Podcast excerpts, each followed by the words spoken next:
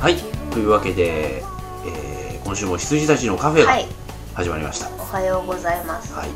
業界では、はい、えー朝も昼も夜も使っていい挨拶おはようございます石山です。藤野ですよろしくお願いよしろましくおす。願いしますということで、なんか、はい。はい私は前回に引き続きジャンパーについて言いたいことがそうまあ、先週聞いてない人がいるとあれなんだけど、先週のエンディングでジャンパーの話をしたら、あの私がヒートアップしそうになって止められて切られ ました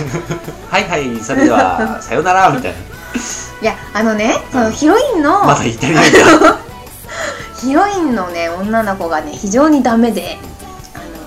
子供の頃はあのソフィア・ロブちゃんでね、うんあの結構カリスマ性というかんって思わせるようなあのこう言ってみなんかたいな、ねヒロイン足りうるね。そうそうそう子だったのに大人になったら普通のなんかバーでバイトしてるアバズレの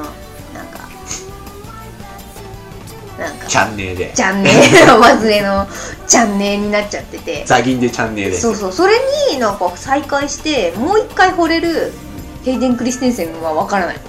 全然レイデン・クリスティンが悪いんじゃないって さそっうき言そっうたそじうゃ。なんあの名前忘れちゃったんで主人 公の主人公がねちょっとわからないっていうか髪の色違くねみたいなうん、まあ染めたんじゃないまあいいんですけ どだから染めちゃうような子なんですよアンソフィア・ロブは染めないんですよっていうのがありましたあのヒロインの少女時代を演じてるのがね、はいアナ・ソフィア・ロブっていう子でそうそう最近私がちょっと今最近一注押し目の、株はなんだよねい、テラビシアで惚れましてああのチャリチョコであうん、うん、ガム噛んでた女の子ですあとイナゴあそうそう稲子少女イナゴ少女だしリーピングでねそうリーピングでイナゴ呼んでた子もそうそうそう稲子少女だったう人が出しちゃうよって言ってた 言ってたっ け違うチラシに書いてあった だけあれはバカだよねあれはひどいひどいバカすぎてちょっとねそう俺ついていけなかったあれそはうそうそううん分かってやってるとああいうのってあざといよね、ちょっとねうんあそれでまあ言いたいこともね石山さんの言いたいこともあるらしいのでまあ後々、はいはいまあそんな感じでジャンパーあのね、はいあれ三部作らしいんではいこれを分かってみる分にはいいんじゃないあの何も解決しないじゃんそう何も解決しないしだってジャンパーっていうあの見たところにどこでも行けるだからあのピサの斜塔の写真とか見るとそこそうにそドうそーうンって行けるんだよねあのー、何でしたっけ最高記念室じゃなくてテレパシーじゃなくてテレポーテテレーシポーョト能力がある人たちンの話なんだけどほらヘイデン・クリステンセンだからさ、うんそんな能力を身につけた瞬間にまた力に溺れるわけですよ、はいはだいってその瞬その能力を身につけたら普通さつまんねえことにちょこっと使った後に銀行強盗とかねそうそうそうそうあの金とか盗んじゃったりしちゃうじゃん、うんあいつ真っ先に真っやったの 先に真っ先に銀行行って返しますってメメモを置いてたんですよそのたメだモのバ残カし ちゃそうそうそうメモ残しちゃいいってもんじゃねえぞそうしかもあの返すつもりだったんだよとかって言ってて、返してないかそう返らしてないでちょっと返したりとかしたらまああのそういう事件だったっていうのでいいじゃないですか、うん大金が盗まれたりが、まあ、何年後かに戻ってきた、うん変な犯人だっていうのでもなんか一応人物像ができるの映画終わるまでそう一切悪人悪人だから返しもしないし多分定食につけてないやつでそうそう溺れたまんま終わるんだよ そうなんで映す画よが、本当にうん、だからねいろいろね言いたいことはたくさんあるんですけど、きっとその伏線というかがあの2部3部で回収されるんじゃないかなと思ってます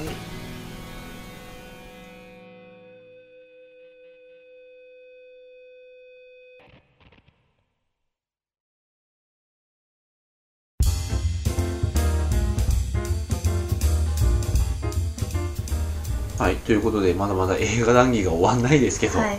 まあなんか、うんさっきもちょろっと出ましたが、うんあのその映画の売り方、うんチラシの書き方うんトレーラーの作り方によって、うん結構誤解をねいい誤解でもあり悪い誤解でもあり、生じさせるものだなといい誤解はトゥルーライズあそうですかほうほうほうあれなんかほら戦闘機をさシュワちゃんが街の中で乗り回してる映像とかでうんさ、あそういう映画かなと思っていくとただの不倫を はい不倫をミッションインポッシブル的なう権力を持ってして調べる夫の話じゃん、でまあ最後はそれがこうななで流れ流れて、あのテロリストとの戦いになるんだけど、うん完全に一粒で二度おいしいっていうあとあれですよねマイボディーガードは結構うんあれですよねあのね「マイ・ボディーガード」ともう一つ「ボディーガード」っていう映画が他にもあってそれも全然違う言い方してたんだけど、まず「マイ・ボディーガード」はね、ああのの私は、うんあのトレーラーを見て、うんあの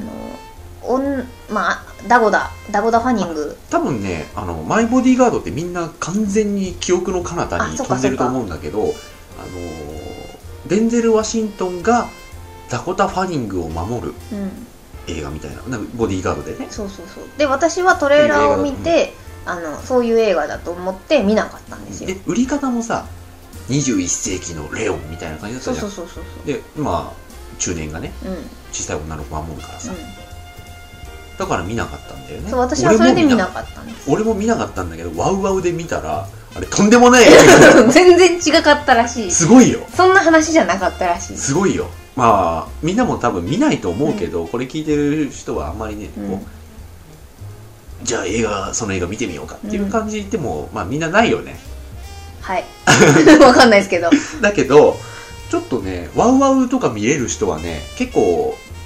一時期ローテハイなんかローテで、うんヘビーローテでやってたんで、うんあのまた機会があったらねちょっとぜひ見てみてほしいんだけど、まずダコタ誘拐されてすぐ死ぬんだよ冒頭で死ぬ冒頭ってわけでもないんだけど、うんもうなんかあの誘拐されてうん死ぬんだよ、うん殺されちゃうんですよでそのボディーガードが俺がボディーガードしてたのにみたいになって、うん でちょっとダコタちゃんも好きだったのにみたいになってただのロリコンじゃないいやでもそこまで直接的じゃないけど、はいはいでもなんかこうねボディーガードと、うんその依頼主まあ依頼主の娘だけど、依頼主とボディーガードの絆を超えたうんなんかちょっと固くなになってた男の心を少女が溶かしかけてたのにみたいな感じの感じなんですうよ、んだから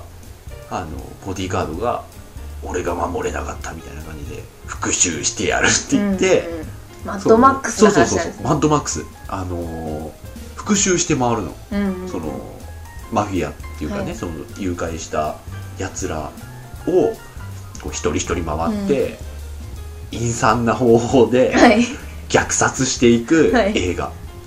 はいすごいよ、だから私はそれを聞いて初めて見たくなったうん、なんだかからそういう売り方をしたらそれはそれで売れたの 売かれなないよ売れたのかなとかあのねこういう人たちが見に行くじゃないですかだってでもねこういう人たちを相手にしてたら ねダメだっていうふうに僕は思ってるからいや逆に言うとさあの21世紀版レオンみたいな感じで見に行った人が「おえ!」ってなる 食ったポップコーンその場で吐くみたいなザラーっだーって豆がっていう映画それもねあの映画のあり方としては不幸だなと思うけど、あのだってね、まあ、一例挙げるとですね、てはいある一人の男をこう尋問って尋問じゃないな、もう処刑するのに、うまあ車で移動してるんですよその、はい標的がターゲットが。んうんで前にほらボディーガードが乗ってる車みたいなのがありますね前にね、うん1台ついてるじゃないですかだからそのデンゼル・ワシントンがあのそのアパートの2階から、うんランチャーみたいなのボーンって放って、その前の1台ボーンって吹っ飛ばすんですよ、そうすると後ろがとこう止まって、うんみんなボディーガードとかね「うおおいなんだなんだ」って出るじゃないですか出たところにあのおもむろにスタスタスタって近づいてって銃でバンバンバンって全員撃ってその標的だけ車の中にバーンって乗せて、うんうんで自分が運転して黙ってろみたいな感じで運転して橋の下まで行くんですよ、あの土手みたいなとこうろんうんに行ってその車を止めてその男をボンネットに貼り付けにするんですよはいはいんであのズボンの中にガーンって手を入れてう、んで「あー!」ってなってお釜掘られて、はいはいはいで、まあ、お釜掘られてっていうかなんかバサッブサッって刺して、うんお尻に刺してでその後にあのー時計をそのその縛られてね、うんボンネットに貼り付けにされてるやつの目の前に時計をボンって置いて、4分って書いてあるんですよ、うんうんそれをピッて押すと3分593分58みたいな感じでやるんですよ、おい見えるかこの時計がお前の命はあと3分55秒だみたいなこと言って、何でもするから助けてくれみたいなことわめくんですよ、うんうんそうするとあのポーンって殴って、うん ポコンってパーンお前聞いてなかったのかお前の命はあと3分50秒なんだよポーンっつって あのそういうことをずっと言って、はいはいで、わかる、あの、お前のケツに刺さってるのは C4 だって言って、その C4 の見本みたいなのにして、向こうに置いて、カチッ、ボーンみたいになって、うんあれの10倍、10倍の量のものがお前のケツに刺さってるってなって、そのおっさんが、あわわわ、あわわわってなって、うんあと3分、うーん、あい3分ジャストみたいな感じで、うんで、なんかこう、恨み事ずーっと言って、うんまあ、あと40秒だから、俺行くわ、つって、 スタスタスタって歩いて、あの、やめて助けて、ボーンってなって、うあの、デンゼル・ワシントンが歩いてる背景がボーンってはないんはいかはいはい爆炎が上がるみたいな、うんそんなのがね、4連発ぐ らいあるはいはいあじゃあ復讐のお話だったそう、それも陰惨な復讐の話。うんうん一つ一つの殺し方が本当面白いよ、あれうんうんうんという映画でした。まあそんな感じでうん結構映画のキャッチは大切ですようんあとね、もう一つ言ってた、その、マイボディーガードじゃない、うんただのボディーガード。はいそれも、あの、ケビン・コスナーの方じゃなくて、はいあ違うんだはいシルベスター・スタローンの方。あ知らない知ら私ないはでし見ょてないよ知らないでしょ、知らないだろうけど、はいはいドリブンの後にそういう映画がやって知た の、らないしかも最近だそうそうそう比較的最近、はいあのスパイキッズのちょっと前ぐらいへえ単館でやっ知てらたなかった名優あの、はいアラビアのロレンスのはいアンソニー・クイーン、はいはいはいはいはいあの人の遺作へえでもなんか全然取り上げられなかった取り上げられなかっかった、シネクイントでしかやってなかった、うあれもねすごい映画でさんはいあのどういう売りだったんですかあれはね、まあ、まずそのアンソニー・クイーンがシルベスター・スタローンの師匠なんですよ、はいまあ、ボディーガード師匠みたいな、うんうんであのいい友人でありいい師匠でありっていう感じだったんだけど、マフィアにそのアンソニー・クイーンが殺されちゃうんですうよ、んうんでそれを死を見とって、うんうん俺の娘も狙われてるから助けてくれみたいな感じでうんアラビアのロレンスが死んじゃって、はいはいで分かったって言ってその娘であるあのマデリン・ストーですよこの人もうん大女優ですよあの12モンキーズのあはいはいはいはいあの若草物語の、うんでその人を陰ながらあのー助けるっていう、うんうんでそういう売りだったんですよ、はいあのー君だけは絶対に守り抜くみたいなうね、んでその最初は遺言っていうかそれで守ってたんだけどそのうちそれを超えた絆あで愛的な愛的なな芽んかが生えがっていう感じで こうなってたんだけど映画見たのねまあ嘘じゃないんうだよ、んで俺はトレーラーとかでもさ、はいなんかこうタクシーみたいなね、うん後部座席に乗って窓ガラスにこう、うんなもんたかれながならんかねもあのーこう顔をくっつけてですねそのロンリーな目をしたうんスリベスター・スタローンとかがいて、なんかこうあちょっとドラマっぽいのかなって思ったら、コメディなのあれへえコメディなのあの想像できないんですが刑事長ママにお手上げと同じ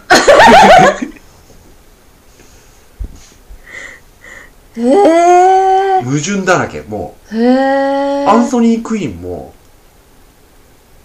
40%ぐらいスタローンのミスで死んでるしはいはいはいはいさらにあのそのちょっと仲良くなってさ、うんその娘さんと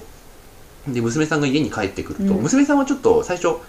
あのうざったらしいなと思ってるのよ、あの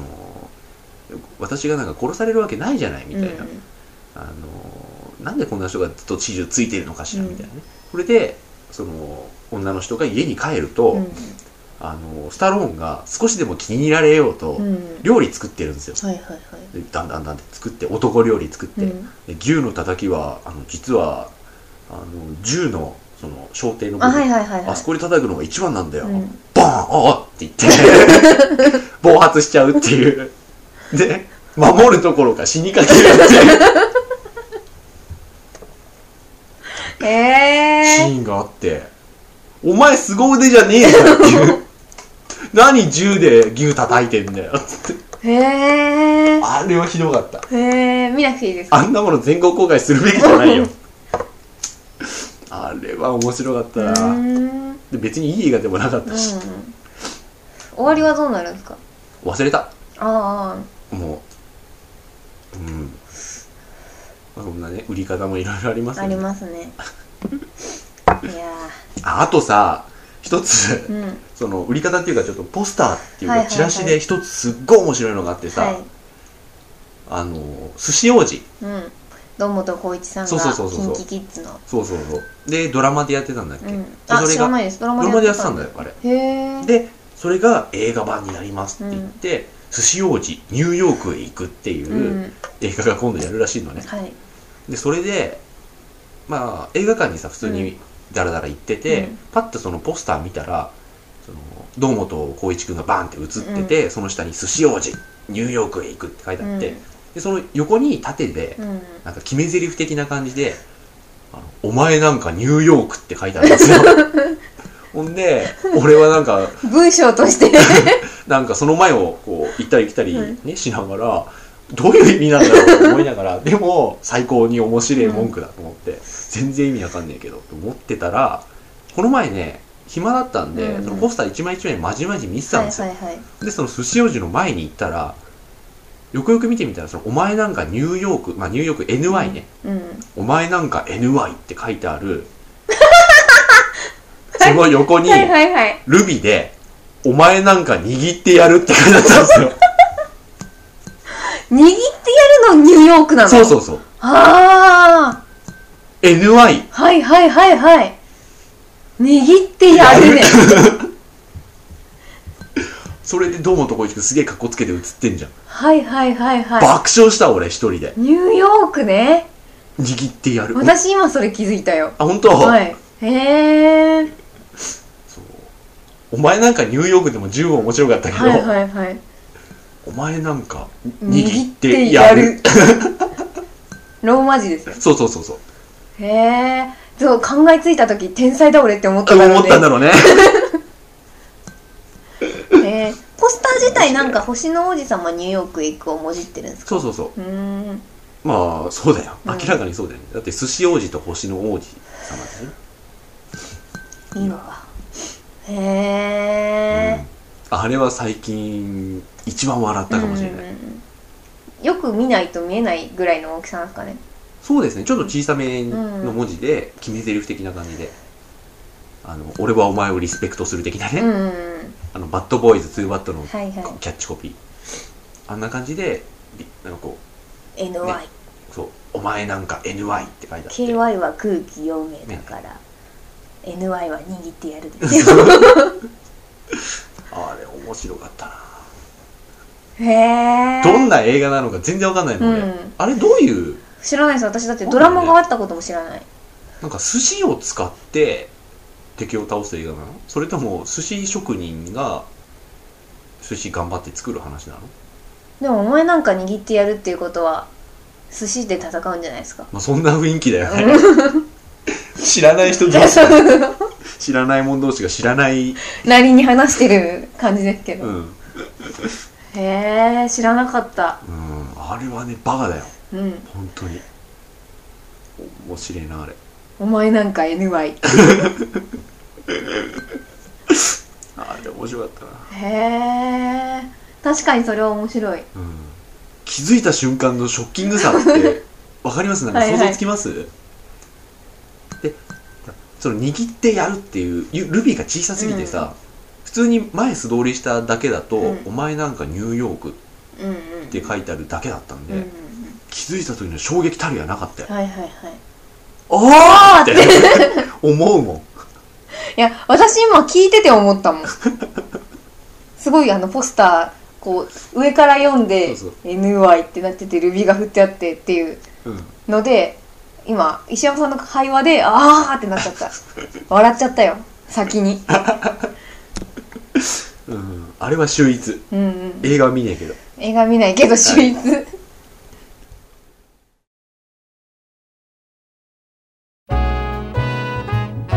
はい、というわけで後半でございます。はいはい。見たい映画はありますよああ、はいはい。うんってうんってさはい。本当に見たい映画。あのですね、うん。あのノラ・ジョーンズが主演あマイあ、マイブブルルーーベベリリーーナナイイツ。ツはあのねポスターに惚れました私はあれ、エターナルサンシャインっぽい。ちょっとねでもあのうちの母が見てよくないと言ってましたよよくないと思います僕もそうでなぜならあの2046でね木村拓哉さんがうわうんーってなっちゃった人が監督じゃないですかイーモーさんはああそうなんだいね知らんかったダメ臭がちゃんちゃんイーモーさんですよねうん、うん、ダメ臭が漂ってるんですが、あのポスターだけはね美しいと思うよポスター買えばいいんじゃないそうそうそう私紫がすごい好きでうんあのね紫にノラ・ジョーンズの緑の帽子がねすごい合っててうんうんあと私ジュード・ローもノラ・ジョーンズも好きなんで見たいんですけど、まあ簡単な話をあらすじを私が知ってる限り言うと、なんかか恋人と別れちゃったノラ・ジョーンズが悲しみのあまり、まあ、カフェに入り浸っててで、まあ、そこのマスターがジュード・ローででジュード・ローが作るブルーベリーケーキを食べていると。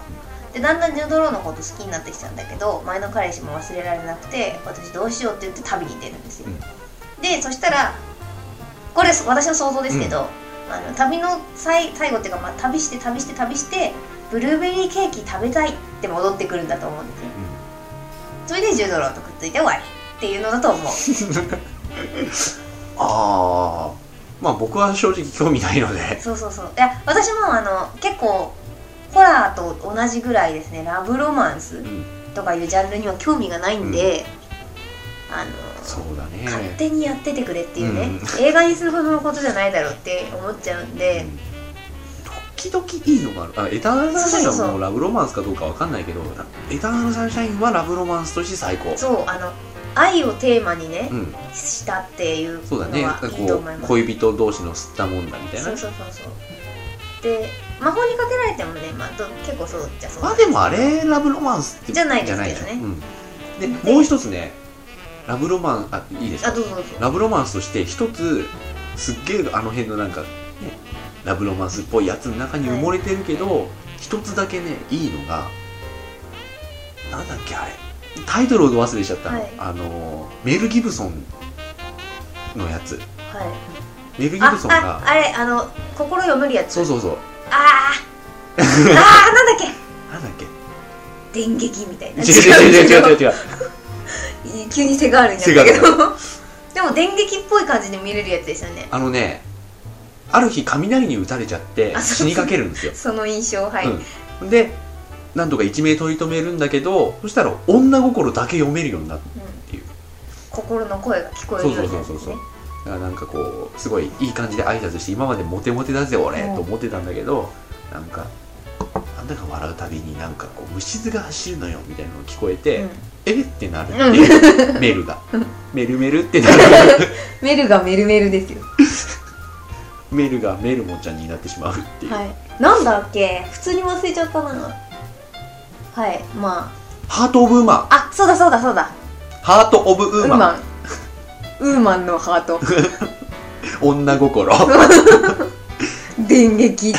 や俺今さあまりに思いついたってなって、はい思い出したってなってハート・オブ・マンって言ってたから今言い直したんだけどハート・オブ・ウウーーマンマンはい女心そでうすそうそうあれはね面白かっうんたでもう女心なんか聞こえなくていいよってなって、メル・ギブソンが「もう一回電撃に会えば治るんじゃ」ってなって うん、もうメルモです ね治るんじゃと思って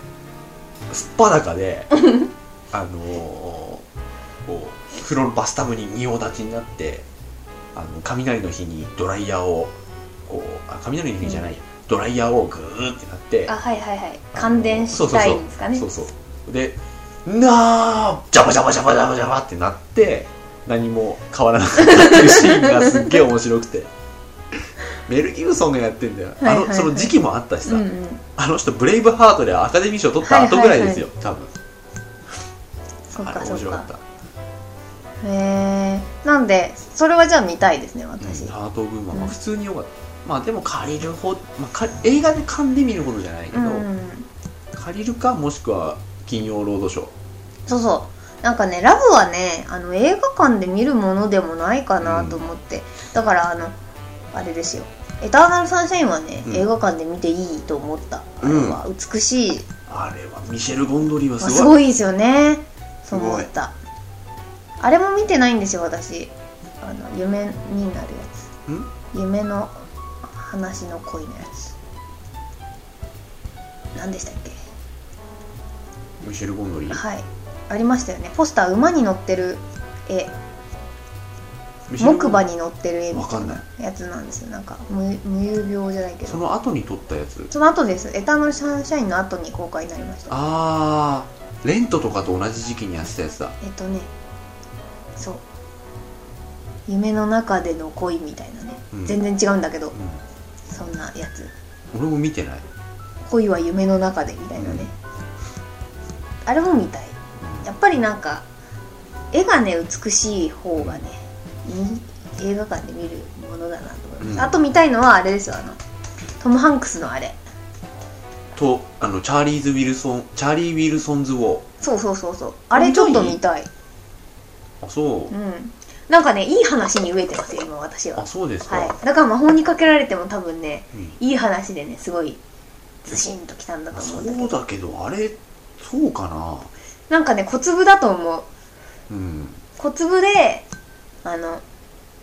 えっ、とねターミナルうん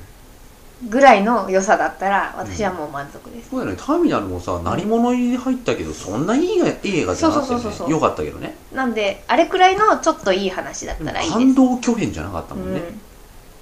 そうそうんあれスピルバーグってこんなだったっけって思うっちそゃうったそうのそうそうまあでも本人も多分気抜いて作ってはいると思うけどね、普通のやりたいんだよ俺はみたいな、そうそうあれあそうそうそうそううんあとえっとクローバーフィールドはグどロうーバなーんフィでーすかルドあれは俺が一番見たい今、うんそうですあよのねあのーニューヨークが何かに何かに襲われてうん破壊し破壊された破壊されちゃったんだけどその後瓦礫の中からそのニューヨークに住んでる人たちがホームビデオで撮ったうん映像が発見されて、はいそれをつなぎ合わせて映画にしてみましたよ的な、ドキュメンタリータッチのねうん、あのブレアウィッチっぽい手法のね、まあ、あそこまであのメタではないけど、うんっていう触れ込みの映画ですよっていうのをちょっと作っててだから全編手持ち映画なんだよね、うんでらしいですあの米軍の軍人とかが映ってるところはモザイクね、はいかかっててかかってたりとかこう配慮してモザイクかけてますみたいな演出をしてみたりね、そうそうそうあれはねちょっと見たいなんか私ただのガメラとかゴジラとかのやつをただドキュメンタリータッチって書いたのかなと思ってたんですけど、チラシがねあの2つ折りのうん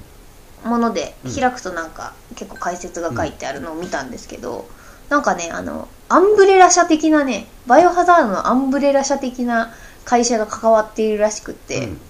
とかあのあじゃあただの怪獣映画じゃないのかなっていうた感じただの怪獣映画だと思うけど、あ本当に、うん、だから私ただの怪獣映画だったらただの画面酔いする映画じゃんって感じだったんでそのなんとか社が日本に日本がまたなんかちょっと関係あるらしいんですけどなんとか社が日本にどうのとかなんか開発してるなんとかがどうのみたいなのがあのわざと見えないように黒いマジックで消されたような印刷になったりとかして、でそれを私はこうすごい解読してですね、うん読んでてああアンブレラ社的な人がなんかやらかしたのかなみたいな、うんでもそういうバックグラウンドがあるだけで結局怪獣映画ですよあそうなんだあああのあまりそこに期待しない方がいいですそうなんだ絶対そうだから、そうそうやって藤野は脳内保管して今まで失敗してきてるうんで、ん、だってあれめちゃくちゃ短い映画でしょ85分うんですうんらしいです、だからああまあクローバーフィールドはねちょっと見たいんだようんね、でもなんか私がね納得がいかないのは、うんそのクローバーフィールドはねその手持ちのカメラ風を装って撮ってるからすごい、うんあの画面が入れるわけですよ、であのお客さんがね画面酔っちゃって、うんうんうんあの気持ち悪くて結構途中退出者が続出らしい、本国でも、うっんていうのをあのニュースで見て、うんでそれに関してなんか、まあ、記者というかライターさんがあのなんだろうそういうすごい手法をは初の手法を取って、えーしまったがためにそのお客さんがなんかそういう手法に引き込まれちゃってあの画面の中の恐ろしさがなんか直に伝わってきちゃって途中退出が増えているらしいとか言うけどあの画面酔いだからって言いたい、うんそんなそんなんじゃないよって言いたい、うん気持ち悪くなっただけだよって言いたいですまあそうだよね、うん、感じまあだだからね本国で本当に画面酔いでであのーその気分悪くなる人が出てくるから本当に注意書きはねうん、かなりやってるっそうですよねていうふうに聞きましただから今トレーラーも全部トレーラーにもついてるよねワーニングワーニング出てるし、うチラシもワーニングされてるし、であれは少なくとも制作者側からはそれを売りにしようとは思ってないんじゃないうんそのなんかすげえ映像だからなんか受け付けない人もいますがみたいうんなうんね、ああいうなんかえげつなさはねあのワーニングからは感じなかったんだよねそうなんですけどなんか私的にはその見る人を画面酔わせちゃうっていうのは、結構大きなミスなんじゃないかとうん思ってて、うんだから制作者がわざとあの画面用意っていうのも分かってこれをやっててうもん、分かんないであの結果的に画面用意者が出ててもちょっとね私は賛同できないうんなんか見る人のことを考えてないっていうのは結構気になりますねまあ見ますけどうんどうなんでしょうねどうしようもなかったっていう気もしますけうど、んそれを企画した時点でそうですよねそうだからうんだからといって何か配慮ができるのかって言ったらいないんだけど、うんあの酔い止めをね入場者プレゼントで配るとか したら面白かったうんでほらホームビデオっぽいのを装ってるけど CG バリバリ使ってるのがすげえなと思った、うん、そうですよねそうそうそううんあの窓が割れるところとかさ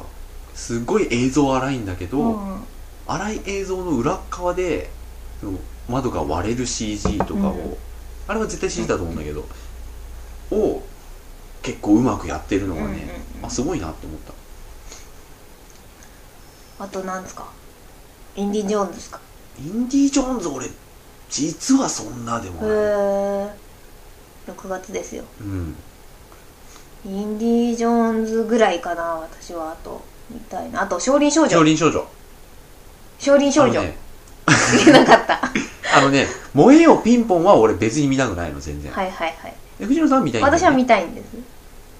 うん「燃えよピンポン」はねあんま見たくないんだあけど、のね多分ねドッジボールみたいな感じそうだそとうそ思ううそうそうもっとひどいと思うよ、うあのだけど少林少女は見たいん、見たいあのナインティナインの岡村隆史さんが機敏に動く様にそう1800円払ってもいい、そうそうそうそうそう俺も全く同じ、うんうんそうでなんか柴咲コウも結構がっつり訓練したみたいで、あの岡村隆史さんに勝るとも劣らない機敏さらしいんで、でもあの人は様になっちゃうじゃない、うんうんで岡村さんはあのあの絵あの機敏な動きってなんかコミカルじゃん、はいはいはいなのに顔がハイパー真面目なんだよ ねあの人なんかやるときって、はいはいあれがすごい面白いんだよね、うん、関根さんっぽいんだようんうんはいはいはいあ関根勤さんですね、うんこの前会ったけどでかいっすねあそうなの身長でかかったうんそうですよ結構知らなかったあの人70いくつあるもんねそうちょっとねちっちゃいイメージがあったんですけど、すごい大きかったんでビビりました、そうですよあそうなんだいいなそれはなでんかもエレベーター一緒に乗ったぐらいですよエレベーター一緒に乗れば十分ですよあそうですか じゃあなんかフレンドリーな会話をしてないよっていう、へえうんそんな感じですかねう、んあとは何かななんか最近でもね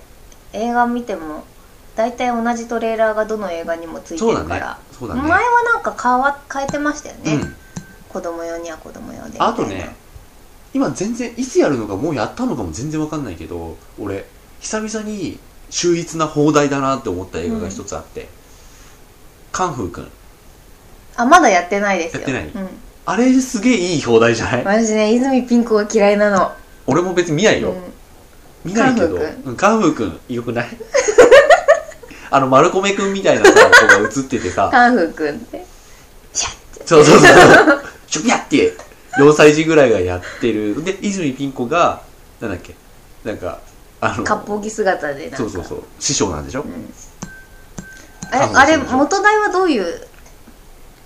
元代わか現んない。代はわかんない。なんかミスターカンフーみたいなミスターじゃないかうん。カンフーボーイとかだったのかなうわかんないけど。でも、カンフーくんはい い。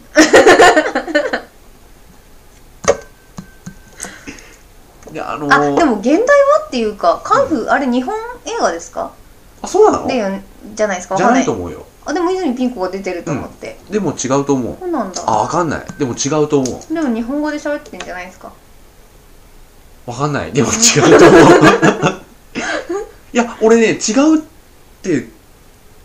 どっかで見た気がすんだよね、えなんで泉ピン子って思っちゃったんだよねでもねあのあれ日本映画じゃなかったはず、うんうーんもうだからカンフーなんかカンフーパンダカンフーくん少林少女ってなんか時期がかぶってるじゃないですか、で少林少女のみみたい、うんそうだね僕も少林少女が一番上にあって、カンフー君がその結構下にあってそのはるか下にパンダがパンダがある、カンフーパンダよくわかんないよあれあのパンダ面白さ何も伝わってこないんだけうど、んだからなんかい面白いギャグを言ってるんだろうが笑えない全然なんか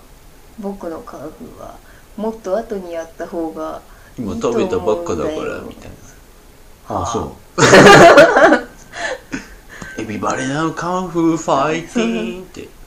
はそれは気力もないわあれは全然ですよね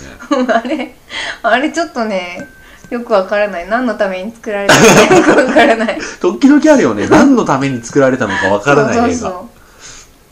そうそう当たるっていうほどじゃないし伝えたいことがあるんだっていうわけじゃないし、うんなんで今なんだろうねうん本当にって思いますねああとさチャウシンチーの最新作どう何ですかあのーなんだっけカンフーハッスルとか少林サッカーとか作った人の最新作なんだけどあのー ET みたいなやつ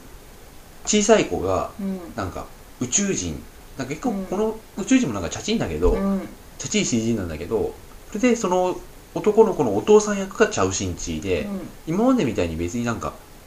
あのアクションとかうんスポーツとかを CG で大げさに見せるっていう感じじゃないんだけどどういうう映画なんですか私知らないわ知ってるかもしれないっていうかチャウ・シンチーが関わってる映画が1本あるんですようんそれなのかなと思って少林少女関わってませんでしたっけかかってないあじゃあそれか、うでチャウ・シンチーが関わってるの1本あるなっていうのは知ってるんですけど、それなんですかねだと思いますよどういう話なんですかわかんない ET っぽいしかわかんないうーんだから結構ね今までと毛色は違うと思いますよ、あのでもなんか微妙な笑いというのは結構ふんだんに入ってるはずなんだけど、うんほらあのカンフーハッスルでもさ、うん主人公がなんか邪剣みたいのやると、うん目の前のあのサラリーマンにピンってビンタされるシーンとか、あの辺の微妙なセンスとかはね、うん多分すげえ入ってると思うんだけどうーんただアクションではないはずうなんんうんだうよ、あ知らないかんわかんないですねトレーラーはまだやってないですよねやってないですだからわかんないんだんでもそのチャウ・シンチーが1本関わるっていうのはうん知ってるんで多分それですだってか少林少女は元弘さんでしょわかんないそうなんですかうんへえ元弘さんだよ監督あの「踊る大捜査線なんかでそうなんかで聞いたんですよ忘れましたが」踊る大捜査線やった後サマータイムマシンブルースやってたまたまマシンブルース微妙だったな嘘今思えばあそうというか私あのいいですか言って、うんうんうん瑛太さんも上野樹里さんも好きじゃないんですよあそうなんだ俺別にそこネックないからさそうそうだからねそれでねちょっとなんてバカな人たちなんだと思ってああの力をね力を悪用するパターンじゃないですかあれも、あ悪用までいかないけど悪ね用じゃないけどあのタイムマシンだやべえってなって、あの本来の目的からうんちょっと外れたことをし始めるじゃないですか、そっからもうイライラするわけあそうでその瑛太さんと上野樹里さんがあんま好きじゃないんでまたバカにバカバがカにバカバカにバカの漆塗りがつって わかんないうちなんであの二人人気あるのかよくわかんないんだよなあ、そう、俺、エータあまあ、まあ、良くも悪くもないけど、上野樹里はすごい好きだけどうね。んまあいいや、切りましょう、一回。はい